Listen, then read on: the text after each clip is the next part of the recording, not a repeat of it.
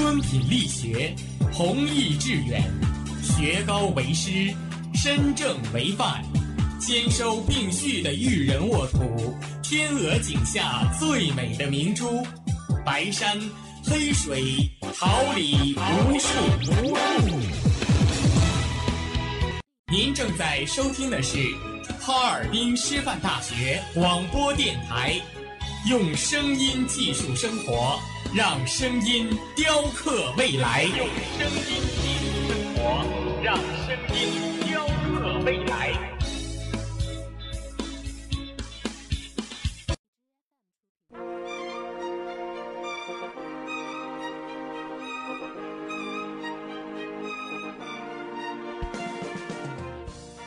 春华秋实，桃李不言。炫动之声，无限精彩。FM 七十六点二。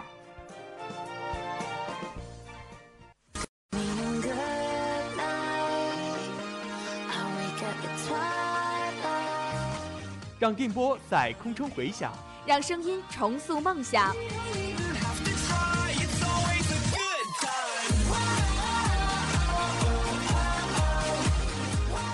在青春的旅途上打破沉寂，在年少的岁月里，让声音尘封迷茫。我的快乐源泉，我的青春宣言。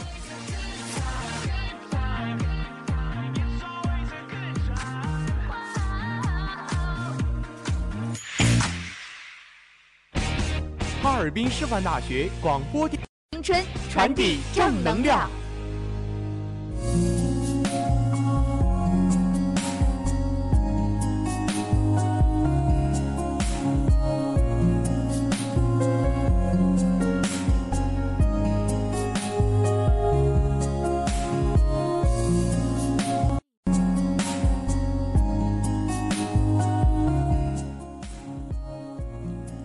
慧眼独具，笔锋墨见平时事；家国天下，一周要闻收眼底。用我们的声音传递世界的讯息，让独特的视角挖掘社会的点滴。哪里有事件，哪里就有新闻；哪里就有现在读报。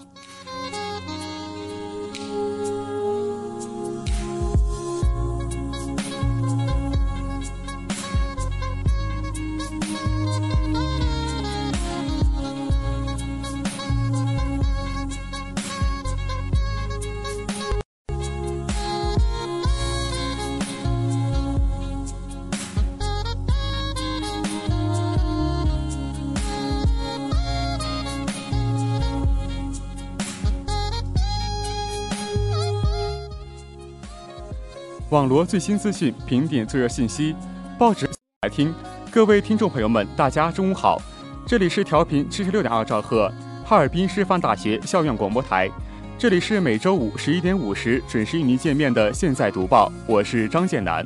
气温多变，现在读报提醒大家预防感冒。我是王群，在此代表导播常嘉欣、编新媒体王颖颖、朱国栋、监制王丹、办公室周梦璇向大家问好。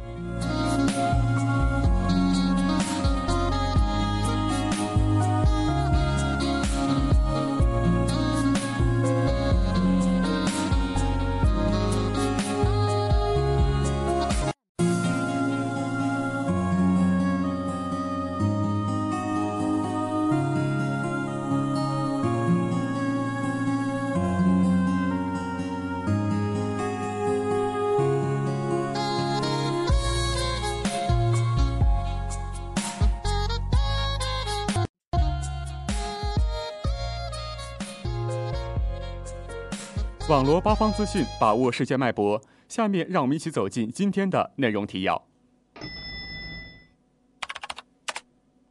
云南最严整顿令出炉，韩检方决定提请批捕前总统朴槿惠等，尽在。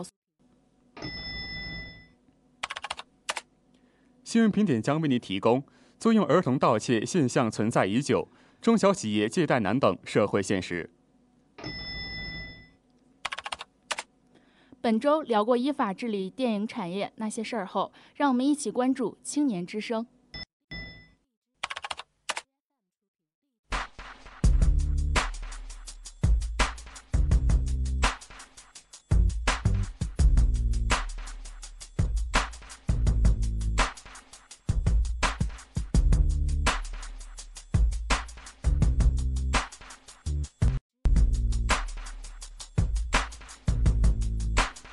浏览时下主流报纸，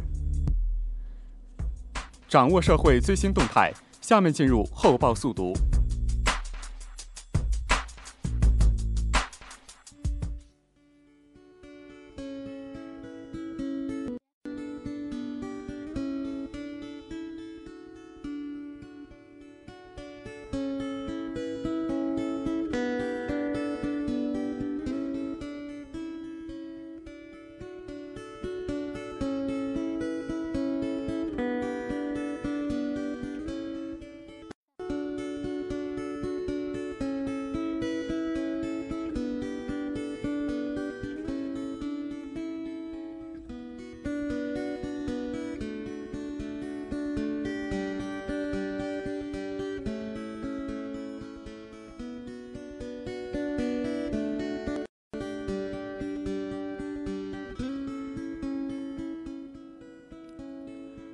云人民日报三月二十七号报道，云南省旅游发展委员会召开云南省旅游市场秩序整治工作新闻发布会，发布云南省旅游市场秩序整治工作措施，整治旅游市场突旅游市场秩序，促进旅游产业健康发展。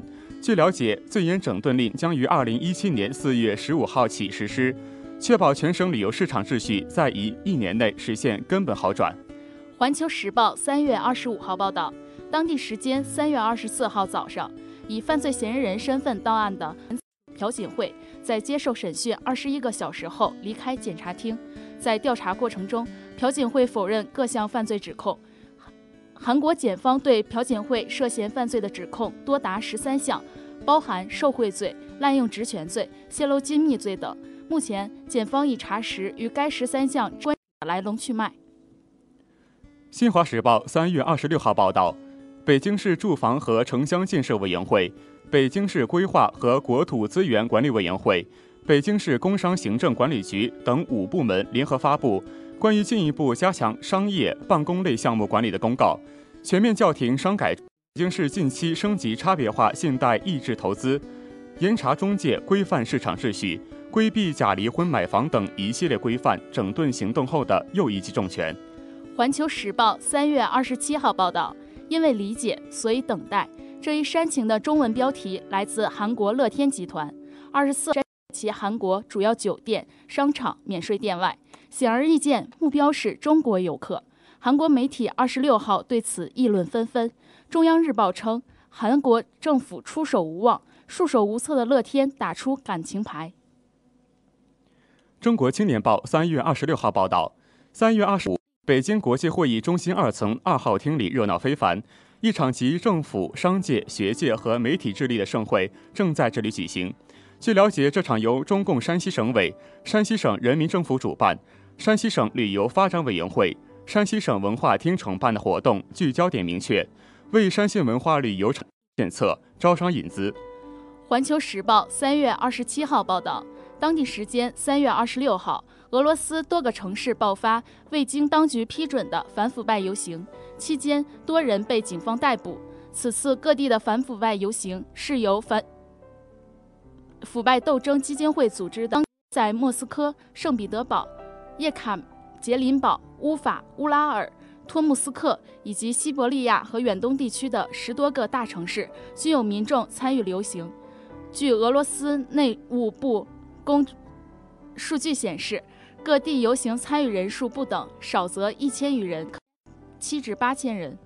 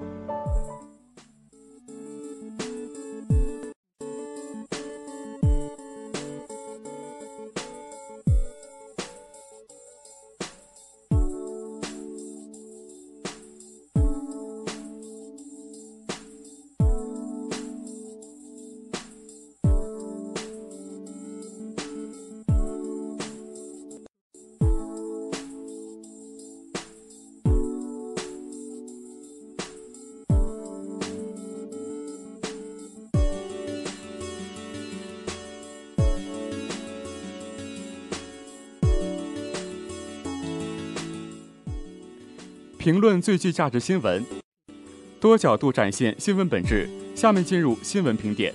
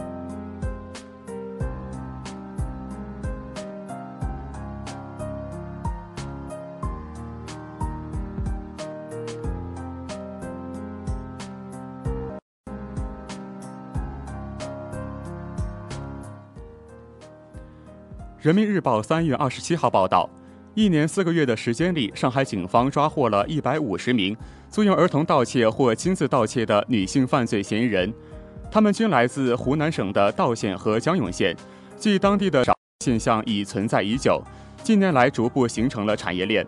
有的家长把孩子租出去赚钱，这与开门一盗已经无益；还有的家长携带自己的子女出门盗窃，把孩子当成敛财工具，推他们到火坑里去。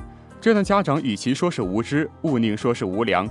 身为监护人，那如果连保护孩子的第一道防线都没有守住，无疑很失职。除了家长不负责任，当地的监管部门也涉嫌不作为。租儿童盗窃现象存在已久，近年来形成了产业链。既然已经产业化，当地的职能部门一定知情。对于这种影且有害于儿童健康成长的做法，当地职能部门不该睁一只眼闭一只眼。相关部门不仅要依法处理那些不负责任的家长，更要严惩把孩子当成工具的租客，要尽快为流入歧途的孩子创设良好的成长环境，并依法保证适龄儿童按时入学、坚持教育，亡羊补牢，未为迟也。归根结底，从家长到社会再到政府，齐心协力，联手行动，不要让任何一个环节出现问题，孩子才能免于堕落，一步步开启充满希望的未来。孩子是祖国的花朵，未来的希望，要力争让每一朵花。北京青年报三月二十六号报道，菜鸟网络正在联合中国物流企业，将启用更安全的隐私快递单。消费者的名字和电话号码中的四个数字都被字符代替，让个人信息更加安全。专家表示，现在是隐去手机号码，以后的相关信息会越来越少。由于消费者为确保能及时收到货物，填写的信息准确性相当高，该信息一旦泄露，将给消费者的生活安宁乃至人身安全带来了极大的威胁。那么，利用 APP 软件要求快递人员无法查看快递单中的个人信息。相当于给的隐私装了一把安全锁，不再通过快递渠道被泄露。快递渠道只是隐私泄露的一小部分，互联网企业内鬼窃取隐私的案例不在少数，还有一些隐私属于入驻商家泄露或恶意使用。如针对一些做出差评的消费者，一些商家会通过各种方式，甚至前往消费者住处实施报复。这说明消费者的一些隐私是在与家。沟通交流时被获取并被不利、不当利用的，不仅应该全面推广隐私快递单，还应将这一理念融会贯通至网络购物流程，全方位的保护当事人的隐。譬如在客服与消费者之间构建屏蔽机制，隐藏消费者的相关信息，并与快递企业做好对接。这一做法是科技发展在保护隐私方面的具体应用，而且应该在网络购物领域纵深发展。进一步保护消费者隐私，技术改变现实。我相信通过科学技术的进步，在互联网购物领域，消费者的个人信息将得到全面保护，不再时时刻刻处于裸奔状态。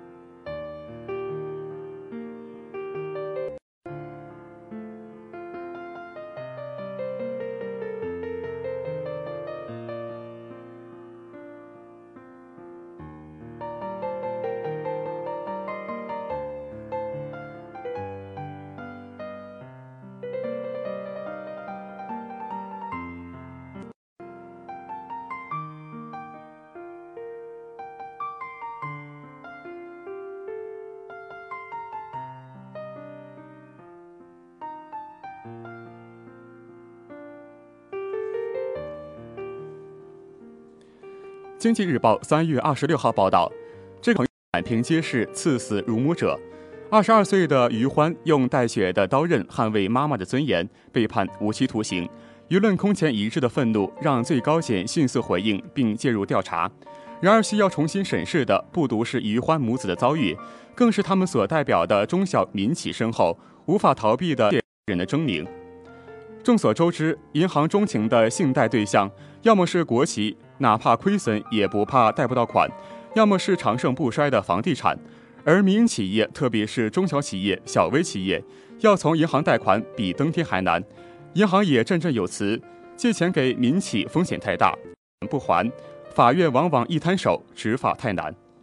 地下钱庄这个毒瘤，在小微民企旺盛而无奈的需求下，越长越大。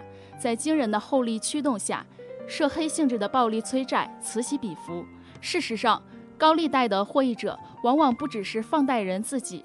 为了保障安全，这个利益链条常常会把某些官方人士环绕起来。此前，李克强总理曾谈及金融市场问题，他斩钉截铁地表示，实体经济不发展是金融最大的风险。他还说，去年采取了一系列的措施。主要是为了降低实体经济融资成本，机构还是要着力去支持实体经济，特别是小微企业的健康发展，绝不能脱实向虚。用最草根的力量拼命支撑起中国实体经济的中小企业，值得被全社会尊重，更应该得到金融业千方百计的支持，而不是歧视。但愿于安一案，金融界正是应该承担的社会责任。不要在已经脱实向虚的中国经济伤口上再撒盐，更不能在高利贷者身后助纣为虐。人民日报三月二十五号报道，江苏省省级党委机关公务用车标识化喷涂工作已经在启动，各市县标识化工作也在陆续开展，预计在本月底前，全省的党政机关公务用车标识化工作就将全部完成。届时，喷涂了醒目标识的公务用车。会被写上“公务用车”字样，同时标注监督电话一二三四五字样，以方便群众辨认及举报。公车标识化是一项阳光监督技术，可以发挥无处不在的群众监督力量，成本低、收效快。应该说，给公车喷涂上特殊的标识和字样，确实可以在某种程度上遏制车轮腐败。但有个必须承认的事实是，即使天然自带着“我不能私用”的标识。在我们的日常生活中，依然经常被某些公务人员私用。有些自带标识的公车，不仅没有因此受到群众监督，反而因为其标识而成为某种特权的象征，令人侧目、亲友举艳羡。公车私用本质上是权利没有得到有效约束，人们对自带公目，实质是对现实生活中大量特权现象的无奈被动接受。一项特权如果长期存在，生活于其间的群众无法实施有效的监督，久而久之，他们接受现实乃至攀附其上，就会成为常态。遏制公车腐败，关键还在于把权力关进制度的笼子，制度限制和治理生活中的特权现象。公车标识化是个有效的技术性手段，但只有同时采用合理的财政预算制度，从源头收紧和算清楚公车使用费用，才能从源头上根治公车腐败。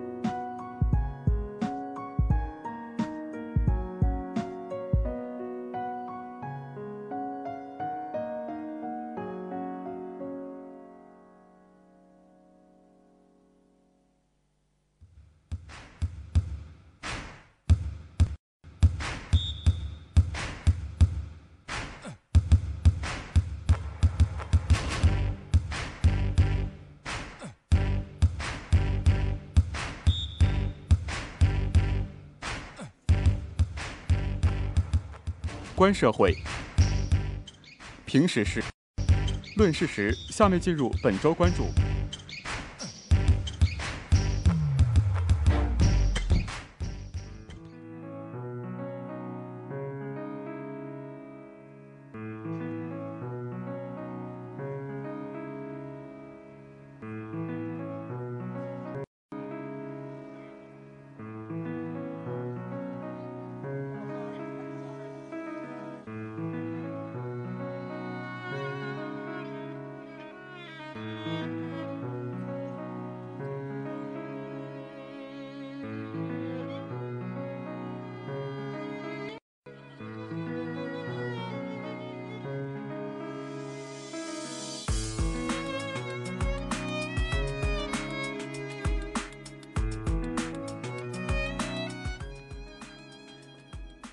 看电影是大众文化需求，票房却屡遭偷食。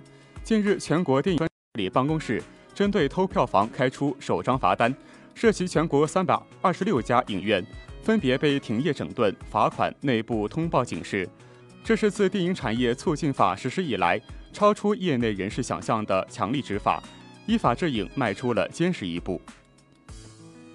电影产业承载了几代中国电影人的梦想。中国电影也走入了法治时代，电影的非凡匠心需要在法治化轨道上行稳致远，这是行业的幸运，也是时代的幸运。今天，让我们一起来聊聊依法治理电影产业那些事儿。随着电影产业的高速发展，造假也日渐成为威胁产业健康发展的毒瘤。国产电影《捉妖记》二零一五年暑期档上映之后，票房一路飞奔，最后成为中国影史的第一位国产票房冠军。事后却被媒体揭露，这个冠军是票房造假刷出来的。虽然《捉妖记》的确很受观众欢迎，但旗下院线排出的凌晨上座率达百分之一百零八的《幽灵场》，也是造就该片票房神话的一大法宝。而二零一六年三月上映的《叶问三》，造假票房数据的能力更是令人瞠目结舌。后经中国电影发行放映协会查证，《叶问三》上映仅就达七千六百余场。涉及票房三千二百万元，更令人担忧的是，叶问三还发行了相关的金融衍生品，让一场原本是电影市场上的票房造假，演变成了波及范围更为广大的金融衍生品兑付危机。博纳影业的总裁于东在二零一七年初的中国原上痛批偷漏瞒报票房、数据造假、盗版屡禁不止等市场乱象。他认为，如果把偷漏瞒报的票房如实统计上来，中国电影票房早就超过五百亿。三月一号实施的《电影产业促进法》对偷漏瞒报等市场违规行为作出了规发行方、电影院一旦被发现以虚假交易、瞒报收入等方式骗票房，将被没收违法所得，处五万元以上五十万元以下的罚款；违法所得五十万元以上的，处违法所得一倍以上五倍以下的罚款。情节严重的，责令停业整顿；情节特别严重，发行机关吊销许可证。而事实上，这些规定在电影产业促进法修订期间就开始实行了。二零一六年，国家新闻出版广电总局电影局展开了电影市场秩序专项治理活动，有二百零一家影院因违规受到了处理，并在总局发行放映协会的官方网站上被曝光。买票看电影，卖票时统计时长时。瞒报或注水票房，背离了电影健康发展的航道。票房是电影产业的基础性数据，通过它可以实时掌握市场反馈，有效分析观影需求，对引导电影业的发展重要参考。数据造假甚至恶意欺瞒数据，在制造虚假繁荣的同时，无形中破坏了市场秩序，长久会让一个行业自食恶果。依法打击。偷票房就是要有序发展保驾护航，为迎接电影繁荣创造洁净生态。驱动才能防止票房被偷。从欺瞒票房的手段来看，无不是在院线分利上做文章。有的废票多次利用，有的拿 B 票房的票看 A 票房，有的在餐饮套餐中捆绑票价，有的记账系统和分账系统分离，花样百出。无非是一些院线或者想捞取隐形收。在已发行和制片方分账时占主动。实际上，因为逐利，因为市场不规范，因为有制度漏洞，才让一些影院和院线瞒天过海，损人利己，伤害的是制片的利益、观众的感情、行业的前景。劣币驱逐良币，要不得。国家影视文化行业发展的风向标之一，不管是防止票房造假，还是查处票房欺瞒，都是旨在保障从业者的权益，促进行业整体提升。回顾历史，从2001年的不足十亿票房，到2016年的457.12亿元，从电影下乡的户逐年增递增的电影屏幕，国产的、引进的、译制的各类影片源源不断，中国电影的发展成就令人欣喜。正因为此，既不能被一个个爆发的十亿级票房奇迹亮瞎眼，又不能为了票房而扭曲了电影制作发行的规律。归根结底，才能赢得口碑，只有口碑才能赢得市场，只有市场才能换来票房，进而只有不掺水的票房，才能真正鼓励电影制作、发行、放映群体在电影品质上下功夫，而不是一切相反。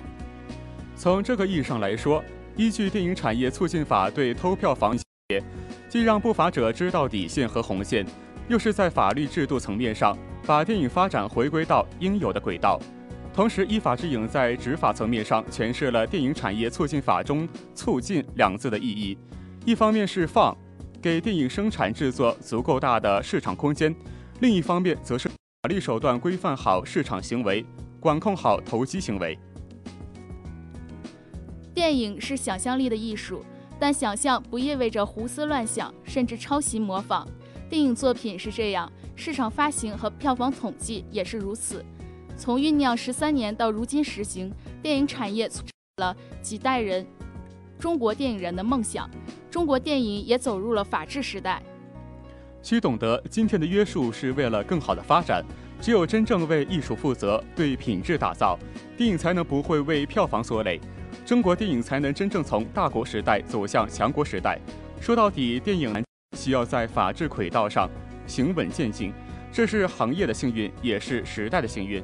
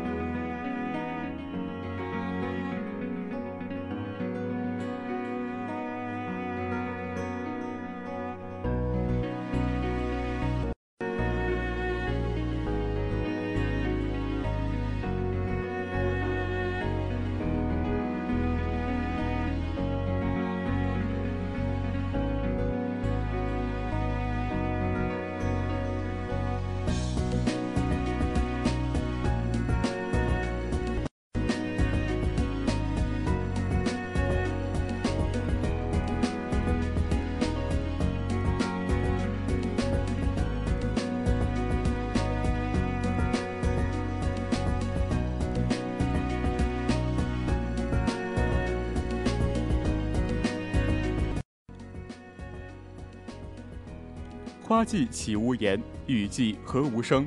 静聆绿芽心，舒展花蕾情。奏青春之曲，听青年之声，舞木叶之步，燃热血之火。青年的心声，我们一起聆听；时代的心声，你我。青年至上，正能量，我们在发声。让我们共同走进今天的青年之声。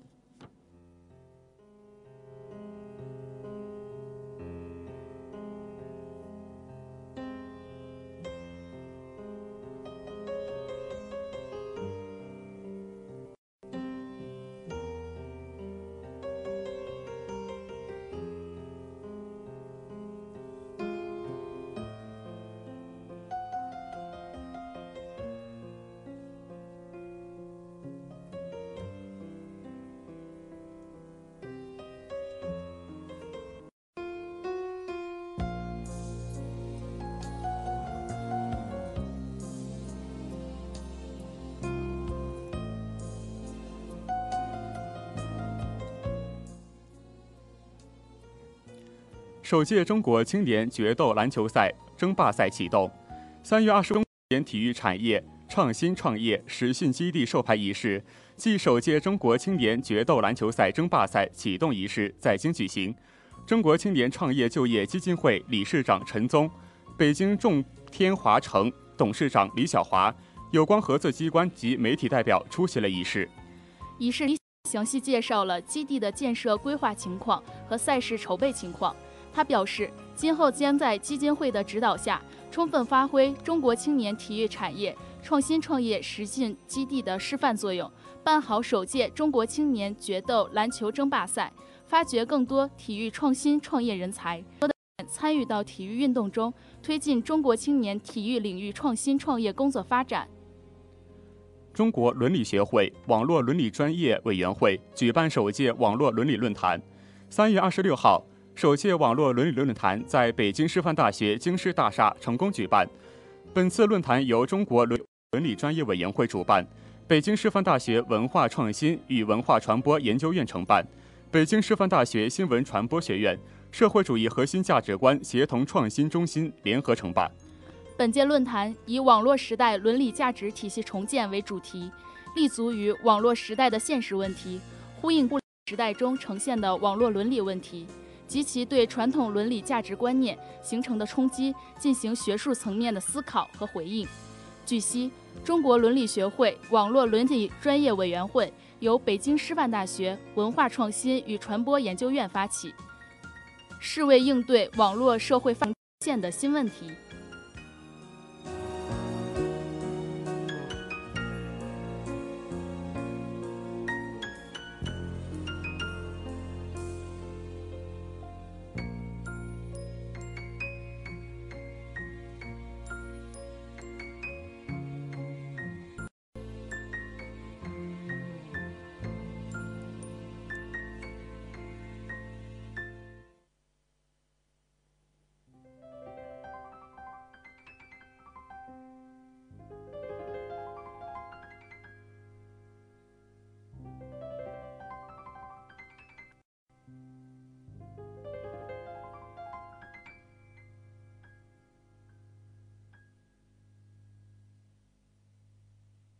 うん。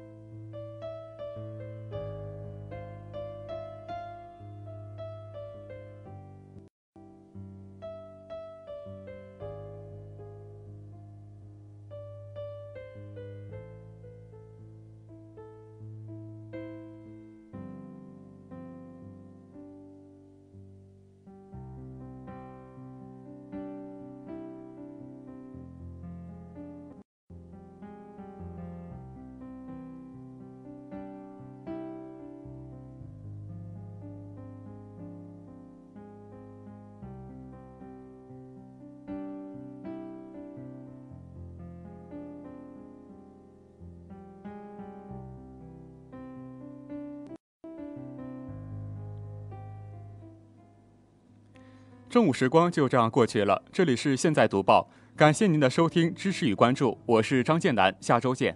我是王群，感谢导播常嘉欣、编辑孙彤、新媒体王莹莹、朱国栋、监制王丹、办公室周梦璇，下期我们不见不散。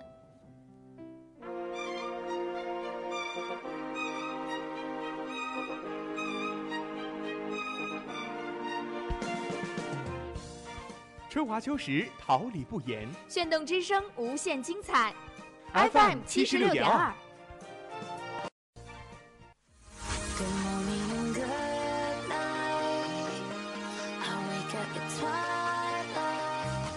让电波在空中回响。让声音重塑梦想。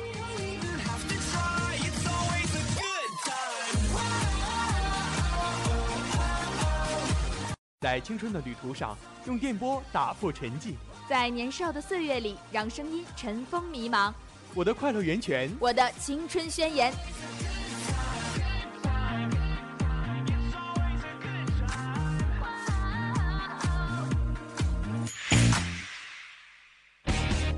大学广播电台，正青春，传递正能量。